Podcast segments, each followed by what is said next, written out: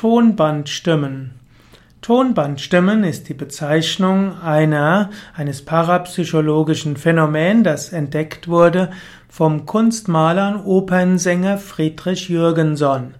Dieser bemerkte im Jahr 1959 auf einer Tonbandaufnahme seltsame Stimmen. Diese sprachen ihn mit Namen an und sagten ihm Dinge, die nur er wissen konnte. Dann widmete er sich diesem Phänomen der Tonbandstimmen und im Jahr 1967 brachte er ein Buch heraus, Sprechfunk mit Verstorbenen. Und einer der ersten, der die Entdeckung, der auf die Entdeckung von Jürgensen aufmerksam wurde, war ein Autor namens Konstantin Raudive.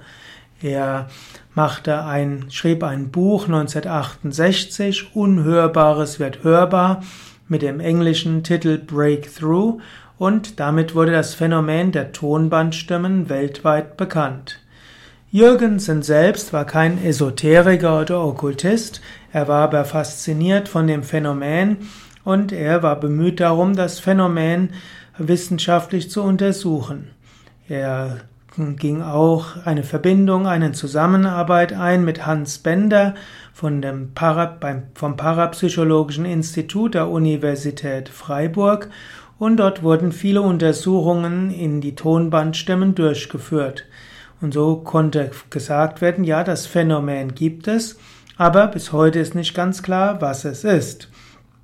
Die Tonbandstimmen waren eben Stimmen, die konkrete Botschaften hatten und es gab, und während diese Stimmen bei der Aufnahme eben nicht im Raum waren.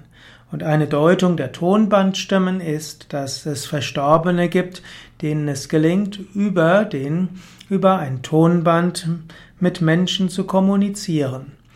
Wir finden auch später Weiterentwicklungen über Kassettenrekorder oder auch MP3s. Allerdings ist das relativ selten. Der Grund dafür ist, dass Tonbandstimmen vermutlich ein gewisses Frequenzspektrum brauchen, aber die Hersteller der Aufnahmegeräte wollen natürlich, dass nur die menschliche Stimme wiedergegeben wird. Und so bemühen sie sich darum, dass andere Nebengeräusche und andere Frequenzen eben nicht mit aufgenommen werden. So ähnlich kennt man aus der Frühzeit der Digitalfotografie wie auch aus der Frühzeit der Fotografie, dass dort bestimmte Lichteffekte auftraten. Zum Beispiel war es um das Jahr 2005 bis 2010 üblich, dass man auf Digitalfotos solche weißen Kreise gesehen hatte. Und die haben sich interessanterweise gehäuft, wenn man zum Beispiel Altare oder heilige Räume fotografiert hat. Diese wurden als Orbs bezeichnet, ORBS.